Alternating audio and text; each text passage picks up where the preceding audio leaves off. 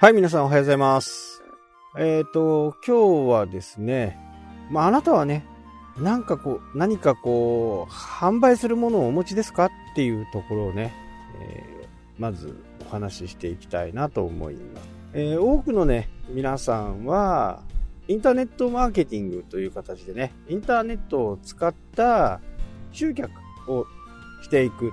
ていうのが、今ね、えーこの放送を聞いている人たちは強く思っていると思うし、もうすでにね、インターネットマーケティングで収益を上げている方もいらっしゃると思う。その一方で、なんだかうまくいかないなっていうふうにね、思っている人もいるのではないでしょうかね。で、そこで今日は必ずやっておいてほしいというものが一つあります。それはですね、フロントエンド商品？を気軽に、手軽にね、えー相手方、お客様が買っていただけるような金額の販売物があるかどうかということ。これをまず最初に作る。で、その後ね、えー通常であれば、えーバックエンドと言われるね、少し高額なもの。まあ場合によってはね、3万円、5万円、10万円、20万円、30万円とね、えあるとは思うんですけど、大抵皆さん失敗してしまうのは、自分のバックエンドをね、先に売ってしまう。なんかこう、周りを見てるとね、そういう人がいるもんだから、それがいいのかなっていうふうにね、思って、えしまうのではないでしょうかね。このフロントエンド、一番安いね、お試しという、300円とかね、1000円、気軽にね、えー買っていただけるようなもの。で、ここで僕はね、いつもこう思ってるんですけど、じゃあノートでいいじゃんっていう風なね、えー形。えーノートの一番問題点っていうのは、自分のところにね、リストがないということです。販売がね、売れれば、売れ、売れていけばね、いいんですけど、基本的にやっぱりこのリストいうものがないと、インターネットマーケティングすべてがね、始まってこないんですよ。じゃあこのリストっていう部分がフォローであったりね、えー、Twitter のフォロー、Facebook ページのフォロー、YouTube のチャンネル登録、ノートもフォローかな。で僕はノートはね、あんまりこう、興味がなかったんで、全く調べてませんし、そもそも僕のビジネスモデルに合わないと思うし、継続して、えーできないんじゃないかなっていうふうにね、え思ってたんで、全くこう、やらってないですし、まあ、調べようともしてないですね。まあ、LINE なんかもそうです。僕の中には LINE っていうプラットフォームはね、自分が使って嫌なものは使わないっていうね、主義なんで、まあ、使わない。はい。で、ここで、そういうソーシャルメディアでね、集めたフォロワーさんっていう一括りにしますけど、フォロワーさんがどんなことにね、え興味を持っているのとか、どんなことが悩みとしてあるのかっていうことを、やっぱりね、リサーチしていかなきゃならないんですね。で、リサーチした上で、あ、こういう悩みがあるんだっていうふうなことが分かった時に、初めてそこに対してのフロントエンド商品を販売していくという形。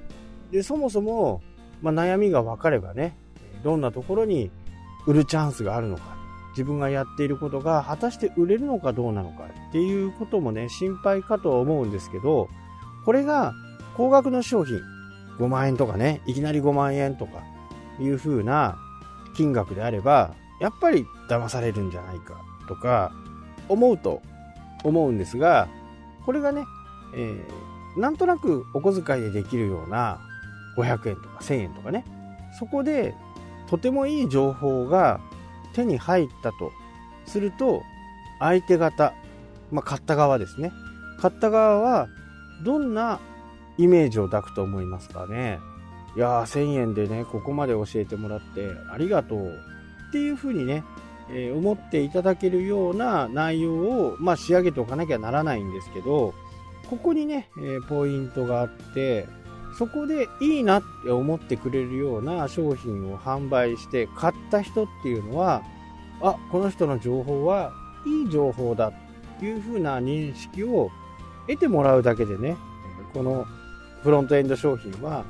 成功というふうにね思われます。でリストに対して送る。あくまでソーシャルメディアはあ今こんなものを売ってますからよろしくねみたいな。これ買いませんかっていう流れではなくってこういう風なものをね、え、定額で販売始めましたんでいかがでしょうかっていう風な、え、形に持っていってそこでねその商品がどのくらい売れたのかっていうのが多分ね今今現在あなたが持っている実力ではないかなっていうふうに思います。で、その実力を上げていくためには、接触頻度を上げたりね、あとは情報、いい情報をね、適切に配布するっていうことが必要になってくるわけで、無料のね、無料でもいいんですけど、リストをもらってね、えー、無料で配信をして、それでもいいんですけど、ここでね、ちょっとポイントがあるのが、定額でもいいんでね、お金をもらうっていうこと。まあ、できれば500円以上ぐらいかな。100円だとね、なんか、どう、どうかな。ま500円とか、できれば980円ぐらい、1000円近くの金額を買ってもらう。そうするとどういう状況になるかっていうと、人はですね、お金を払ったらそれに対して、よっぽど悪くない限り、好印象を持つわけですよ。まあ、ファンにもなりやすいんですよね。お金を払って、情報をもらって、その情報が、内容が濃くって、あ、これはいいもの手に入ったなっていう。え、無料でどんどんこう、やって、情報をね、えー、開示していくのもいい方法なんですけど、無料のね、デメリットっていうのが実はあります。この辺はね、えー、また明日放送しますんで、お楽しみ。それではまた。来たっけ？